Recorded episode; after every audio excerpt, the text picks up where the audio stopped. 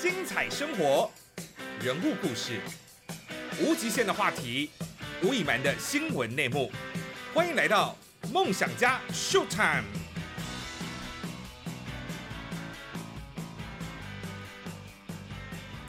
嗨嗨，大家好，我是大雄。第一集节目终于开播啦！而且呢，今天第一集呢，真的可以说是非常的有仪式感哦。呃，为了纪念说这个。呃，第一集的 p o c k e t 开播呢，今天我们是特别来到了新北市的一家五星级饭店来开录哦。其实我觉得人生当中有些时候仪式感真的是蛮重要的。好，到了七八月份，其实很多人哦，在今年上半年，其实因为疫情的关系，真的是闷了很久，大家都觉得说啊，待在家里啊，哪里都不能去啊，人多的地方你又会害怕，而且再加上你到哪里都要戴口罩，所以其实很多人会觉得说啊。油性大减，那甚至也没办法出国，所以到了现在五六月之后呢，这个疫情趋缓，很多人会开始想说。好啦，那我要出去玩啦！哦，这个谁都拦不了我，拦不住我这个想要出游的一个心哦。所以在今年七八月份哦，很呃出现了所谓的嘛，因为一来暑假也到了，那出现了所谓这种报复性的旅游，所以很多人可能会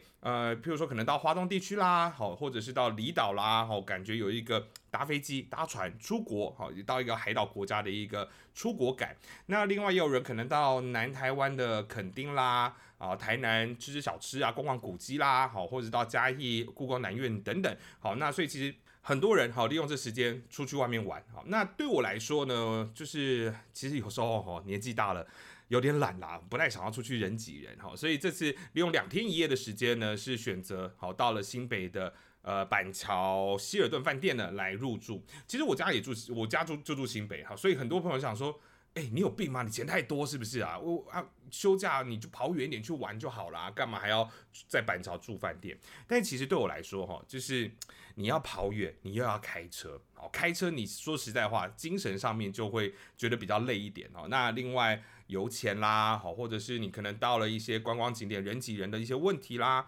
哦，就让我觉得算了啦，哈，干脆找一个舒服一点饭店入住，其实也不错，好。那其实在这个饭店来说呢，五星级的。饭店顶楼还有一个无边际的泳池哦，所以很多网美喜欢在这边打卡哈。那其实这个饭店它的客房高度是可以来到三十一楼哈，所以其实它可以看到整个板桥的风景哈，甚至到晚上看得到夜景哈。其实说起来非常的惬意。所以像我现在呢，哇，看着窗外哈，看出去，因为我这次住在的是二十三楼，看出去哇，你可以看到就是整个板桥哈，还是有非常多地方一些矮房子啦。到了晚上华灯初上。哇，那灯光看起来非常的漂亮。那这一集没有夜配，好，单纯就是一个生活上面的一个分享。这次呢，我们来新版希尔顿饭店呢，其实非常刚好有遇到一个专案哦，因为它是八月一号才开始推的，一直到明年的二月底。那这个专案叫做好稀有专案，好，它是在礼拜一到礼拜四，哈，这周间的时间，哈，它有一个专案是一博二十。好，那别人说你只要住一个晚上，那他包你的晚餐，帮他包你的早餐，而且都是 buffet 式的。好，那加上你的房费只要四千九百块，他还可以搭配就是安心旅游补助。好，你这一千块再补助下去，说实在话，只要三千九。如果你还有三倍券呐，好可以用的话，还没用完，你三千块丢下去，其实说实在，你九百块可以住一晚的五星级饭店，你可以吃晚餐的 buffet，可以吃早餐的 buffet，还有顶楼的无边际泳池，可以游泳，可以拍照。其实我觉得蛮划算的啦。既然讲到了这个饭店，可以跟大家聊一下哈。其实它的 buffet 我是觉得还蛮不错的哈。那它的餐厅其实分为两家哈，一家是三楼的一个西式餐厅。那另外，如果你想吃中式的话，哈，它四楼也有一家中式餐厅。那因为它就一博二十包的是西式的餐厅啦，所以我主要讲三楼哈，就是这个餐厅你进去之后呢，门口哈会有。当然，就是他们的服务人员哈会接待那你进到餐厅的门之后，它的左手边哈，它是一个空间哈。那它主要就是一些冷盘的部分，像是虾子啦、螃蟹啦啊。然后另外也有那个师傅哈，可以帮你来切生鱼片，像是鲑鱼啊、尾鱼啊、旗鱼啊。好，你要几片，你跟师傅讲，他就切给你。好，这是在入门的左手边。那你进去之后，正前方它是它的甜点区。而其实说实在话，希尔顿饭店它的甜点，我觉得是真的是蛮厉害。的有些把费哈，它的甜点其实不会那么样的注重，但是希尔顿它的甜点包含泡芙，包含像是如果你喜欢吃 cheese 蛋糕，好，它小小一块的好，其实分量不会太大，好，因为有些人会觉得说，啊，我都来吃这种 buffet 了哈，感觉应该要。吃点高单价的，多吃一点肉啊、海鲜啊之类的。但其实它蛋糕小小的，其实也不太占位。好，你就可以吃完饭之后来吃一点甜点。好，那它冰淇淋，好，你也不用挖的那么辛苦，因为它有专人帮你挖。那再往里头走，它其实有两个中岛的一个区域，哈，放着包含像是日式啦，好，或者是说像是有油鸡啦、沙拉啦、好汤品啦。好之类的，那到了在里面，好，另外一侧，好，它是有专人服务区的。那现在他们在做的活动是烤鸭，好，所以如果你喜欢吃烤鸭的朋友，好，你也可以到那边去点烤鸭，会有师傅帮你片鸭，好，帮你呃放在他们的那包烤鸭的那个面皮上。那我必须要说，它的面皮跟一般我们在外面吃烤鸭的面皮，那味道吃起来不太一样。我觉得面皮里头一定有文章。嗯，因为外面吃的面皮它就是面皮啊，没有什么味道，但是它那个面皮里头感觉有加一点。可能葱或者是蒜之类的，然后吃起来有一点咸味哈。你就算单吃面皮，你也不会觉得说食之无味的感觉。好，那加再把烤鸭包进去，搭配葱丝啦、蒜丝啦、甜面酱啦，其实非常的好吃。好，那另外我想要特别推荐的是它的炉烤牛排。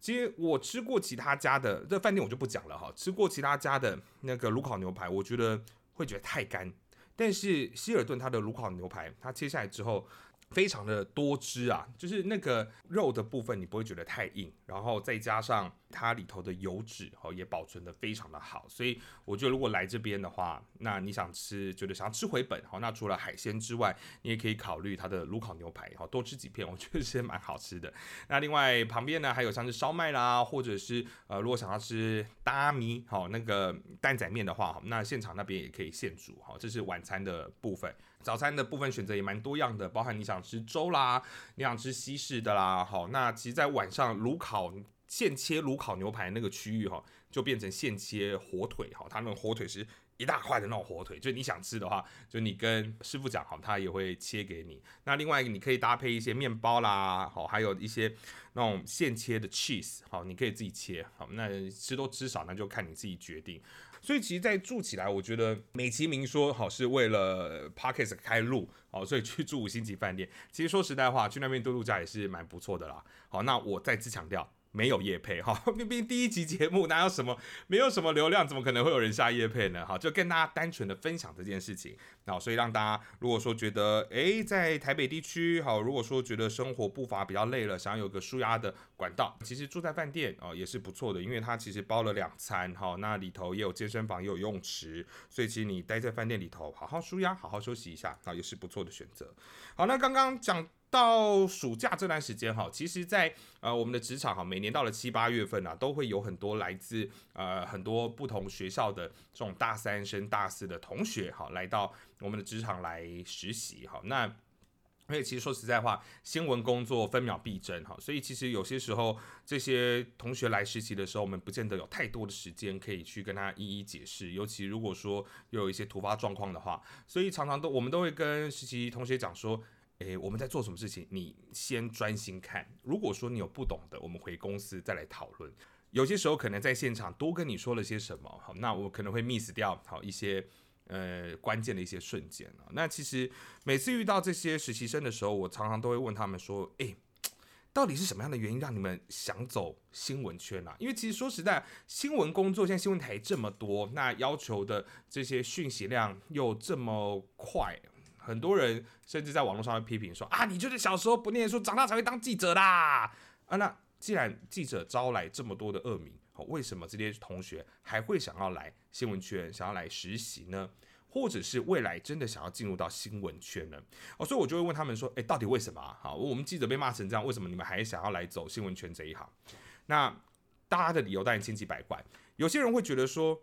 我我从小立志，我就是想要当记者啊！我可能想要跟沈春华一样啊，我想要跟端哥李四端一样啊。好，那这些可能当然 年纪可能不是他们的年纪，他们或许可能就是再年轻一点的主播了。好，就是会有那种对新闻工作的一些热忱，好，或者是有些人觉得他有他的抱负，他觉得或许透过一个新闻的报道，他可以帮到一些弱势的群众，或者是去凸显出社会的一些议题，让大众能够来关注。那有些人也很坦白，就是。啊，我觉得主播光鲜亮丽啊，就是走这一行，我可以当主播，不错啊，就享受那个主播的光环。哦，那甚至有机会可以加入豪门啊。当然，这个想法我们也是尊重了哈，我们也是也是祝福他。但其实有些时候我都会跟他讲说，想清楚啦，就是觉得回头是岸嘛。因为其实说实在话，其实，在新闻工作里头，真的是蛮辛苦、蛮累的哦。我们先不讲分线路的这件事情啦，其实因为我觉得这个工作常常有些时候它是生死交关，它不只是对别人的生死交关，有时候也是对我们新闻采访者的生死交关的瞬间哦。怎么说呢？我永远记得哈，我刚入行的那个时候遇到了，在二零一零年哈遇到了创意旅行团在苏花公路就是整团失联的这起事件。然后其实这个事件是发生在二零一零年靠近呃暑假的尾巴吧。那个时候梅基台风好过境台湾附近哈，那只是外围环流哈，导致在苏澳那边哦，就是降下来九百多毫米的雨量，多不多？当然多，甚至台风没进来，但这个雨量绝对是致灾性的。所以那个时候在苏花公路的一百一十二公里到一百一十六公里这四公里的区间前后都有土石崩落，所以导致这四公里是完全跟外界来断绝。所以那个时候在里头。包含一台游览车，哈，就创意旅行团的游览车，这是一个大陆大陆旅行团，哈，来到台湾观光。那另外也包含民众，哈，我国民众的一些轿车，当时也在这里头。那时候很多人受困，哈，那陆陆续续有脱困的，包含透过这个救援直升机，哈，在一百一十四公里处那边有个空地，直升机就直接在那边降落，哈，那协助这些受困的民众来脱困。那对我们记者来说，这个事情大不大？当然大。那那个时候到了现场之后，主管就说：“那你想办法。”爬进去那一个土石坍方，就是呃这中间被断绝的这个区域。那其实我必须要讲哈，那个土石坍塌下来，哈，它就是从山坡上直接往下冲。那其实说实在话，那那个土其实都是非常的松软。那我们要进去里头，我们就要爬过那个土丘。长官这样讲了，你要不要去？当然去。我们那时候就扛着机器，想办法爬过那个土丘。但是我们不是偷偷的哈，我们旁边有公路总局的人员在协助。那时候公路总局。的人就跟我说：“待会啊，如果哈你爬到一半的时候听到我吹哨子，哔哔，你就赶快跑，因为表示上面有石头要下来了。”我那时候站在土丘上的时候，我往右边看是山壁，我往左边看没有护栏诶，底下就直接是太平洋诶。就是如果一个我就算听到哔哔，我也跑不了，因为脚踩到那个烂泥巴会卡在那边呢。所以那时候我就想说：天哪，要是我听到这个哔哔声，会不会其实就是？我生命要结束的那个瞬间哦，其实非常的害怕，所以我在刚入行的那一年，我就对于采访工作有可能会导致我们丧命的这件事情，我有深非常深刻的一个体悟哦，所以我觉得为什么会劝这些年轻学子真的想清楚再来？除了这一起事件之外，包含上是二零一四年。高雄气爆这个东西对高雄人来说绝对是心中永远的痛，因为很多人的家园，我相信因为这起事件受到摧毁了。因为那个时候包含像是在三多啦、凯旋啦、一心啦，哈那些地方其实都受到非常严重的一些损坏。那这起事件甚至也导致了三十二个人死亡。那到底事件的噪音是什么？我们不讨论啦，因为我觉得这个。要牵扯社会太广了，你你会有政治的因素，会有这些呃石化油管的一些因素，当时谁决定怎么埋，谁疏失什么之类的，这些进到法院的，我们交给法院去审理。但是那一次我们也是到现场之后，觉得说天哪，为什么好好的一个城市会一夜之间变成这个样子呢？好，我记得那天是七月三十一号，那天晚上我还在公司上班，看到这个画面的时候，我觉得真的是不可思议。那种感觉就像你看到九一一，就是飞机去撞双子星大楼，那个震撼感是一样的。你很难想象这种事情竟然在真实生活中上演，因为你就觉得看起来就像是拍电影一样，但没有，那个是我们台湾第二大的城市，却发生了如此大的一个灾难。那当时七月三十一看到这画面之后，公司立刻调派人力从台北往南部走。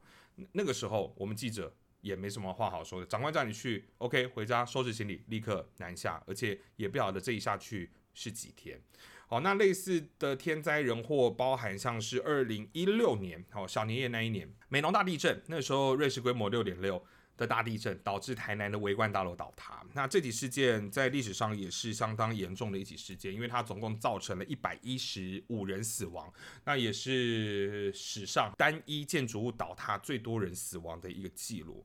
那个时候，因为它地震发生的时间点是在凌晨三点多，快要四点那时候其实台北也很有感，因为那时候其实我们排班回去休假，准备要过年了。那时候地震一发生，我就觉得不太妙，我就觉得应该会有灾情，所以我那时候地震完之后我就睡不太着了，就躺在床上等电话。就果然过没多久，主管打电话来了，接起电话他就说醒了吗？我说我醒了，我在等你电话。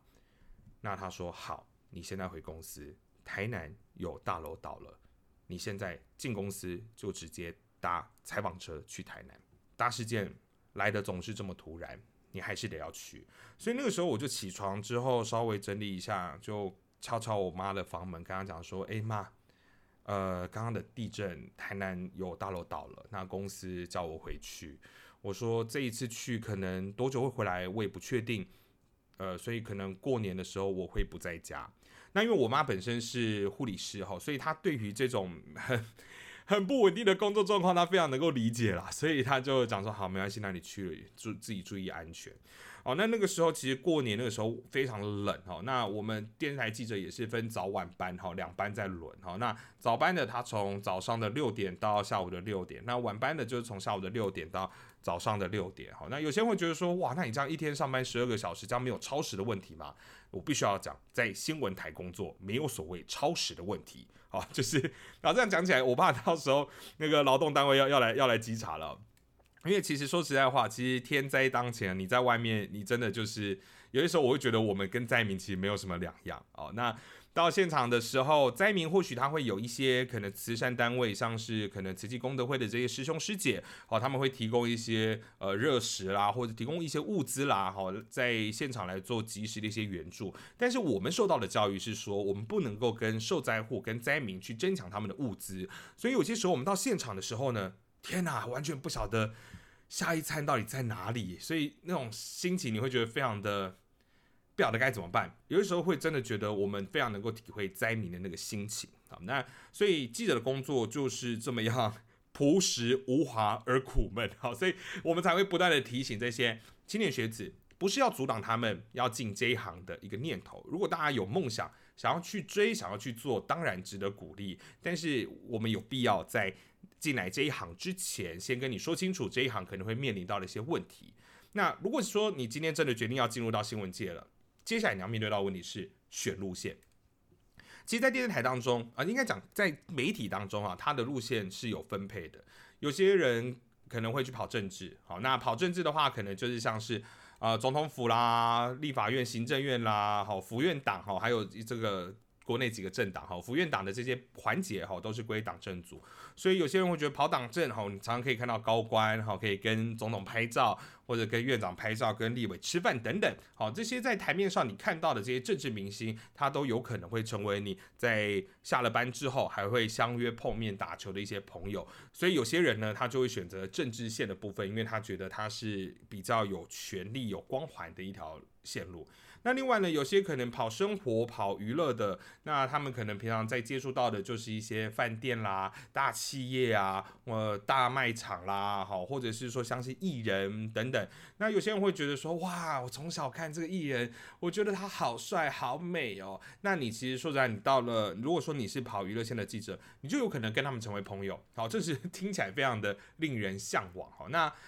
我还是要建构一个观念，其实这些艺人他们也是普通人，好，所以其实有时候你看久之后，你也觉得就是哦，艺人就是这样子啊，好，也没什么特别。当然这句话比较打破大家的幻想啦，但是或许娱乐线还是会有它吸引人的地方。那另外呢，还有一个蛮重要的线路就是社会线，好，那社会线其实它就没有什么太大的一些光环，好，它顶它其实算是蛮基层的一个线路，因为像是天灾人祸、车祸。呃，凶杀、哦命案、各种刑事案件等等，都归社会线记者要来负责。好，那所以他们负责的包含像是警政系列的，或者是啊法院的检调系列的，哦这些新闻。好，那说实在话，现在在电视台来说，社会线的新闻还是比较多观众喜欢的，因为它的感官刺激比较强大。哦，譬如说可能凶杀的东西，大家会。非常的好奇，好，所以像国外 CSI 的影集才会这么样的热门。那另外像车祸，有些时候，有些时候大家可能会觉得说啊，每次都在播那个监视器啊、行车记录器，但其实说实在话，当一起车祸它没有监视器，或当一起命案它没有一个监视器去还原整个过程的话，其实说实在话，它就不好看了。有些时候，我觉得社会线记者他跟警察其实说实在没有什么两样哈，因为我有时候也都要去推敲、去帮人、去调监视器哈，是比较辛苦一点的。那有些人说，那我选不同的线路会有什么样的一些影响吗？我觉得其实是有的，因为像很多媒体的前辈，他们可能原本跑党政，那因为可能跟政治人物有认识，到之后就可能会被网罗去，比如说可能当地委助理啦，好，甚至出来参选啦，甚至成为呃某一个。竞选总部的发言人啦，哈，这就是一个转换路线的一些方式。那另外呢，在生活的部分，有可能可能你就被大企业延揽啦，当做企业的公关啦、企业的发言人啦等等，其实也都是蛮光鲜亮丽，而且前途不错的。好，那可是社会线来讲，哈，常常我都会自嘲我们社会线的记者，你跑久你也不可能当警察，你也跑久你也不可能直接转去当检察官，因为这些都要经过考试的。好，那那社会线有什么好处呢？我其实常常都左思右想，想不太到。你顶多当名嘴，但是名嘴也不是说人人都可以胜任。后来我还真的想到了，因为我前几天要去牵车的时候，我他妈超不爽的，因为我发现我停在外面的摩托车，我左边的后照镜竟然被人家折断了，而且就放在我的机车的坐垫上，我超生气的，因为我就觉得说，哎，有没有搞错啊？就是你把我的东西弄坏了，你是不是好歹留张纸条？在上面告诉我说，我是因为什么样的原因不小心把它弄断了。那如果说有任何疑虑，或者是你有想要呃想要我赔偿你的话，你应该留个纸条在那边叫我跟你联络。但是完全没有。这时候我才发现说，原来跑社会真的有帮助。因为那个时候我就跟辖区派出所就反映这件事情，我说这件事情我觉得我的机车被毁损了，这是事实。那你能不能帮我去调调看到底发生什么事？好，那幸好辖区的派出所也是非常的帮忙，哈，所以他们很快的，呃，我今我譬如说可能我今天跟他讲，他隔天他就调到了监视器，好，那还不是公家的，是民间的监视器，然后那看到那个时候是一个房仲业者哦，看起来是一个房仲业者，他带了一个客户看完房子要离开的时候。客户的摩托车因为卡在众多摩托车这个呃机车格里面，那他就很好心的帮那客户把旁边的摩托车稍微哎往旁边搬一点，好让客户顺利出来。那客户出来之后，他就放手了，他也没有管他刚刚移动那台摩托车他有没有停好。结果后来那台摩托车就倒了，然后倒了之后再压到我的摩托车，我摩托车是整台车倒掉，导致我的后照镜哈撞击地面去断裂。那这个时候房仲他还没有离开离场哦，他其实是。呃，还在现场，他知道这一切发生什么事情，然后他就把摩托车扶起来，人就走了，没有任何的字条是或者是留任何的名片、联络方式都没有。那后来调到这个画面之后呢，呃，我跟派出所在讨论，就是说那再怎么办？因为这个东西它不是说拿球棒、拿美工刀蓄意去破坏我的机车，好，那我如果说就想要报案的话，我该怎么处理呢？那派出所他。也身兼这种法律 顾问的 角色，他就跟我说：“诶，你可以考虑两件事哈。第一个就是毁损的部分，好，这个是可以告得成的。那另外呢，就是肇事逃逸的部分。我说肇事逃逸。”这样算肇事逃逸吗？他说哦，因为你机车停在机车格里头，它是道路的范围，所以如果说它导致你的机车车辆毁损，然后但是它却离开的话，这样就算是肇事逃逸啊。那当然，目前我还没有去完成报案啦。哦，其实说实话，我也不是说一定要去告或怎么样，我只是觉得说我希望我的机车恢复成原本的样子，因为其实机车的后照镜有时候原厂的也不便宜。好，那我也觉得我不应该无端要去负担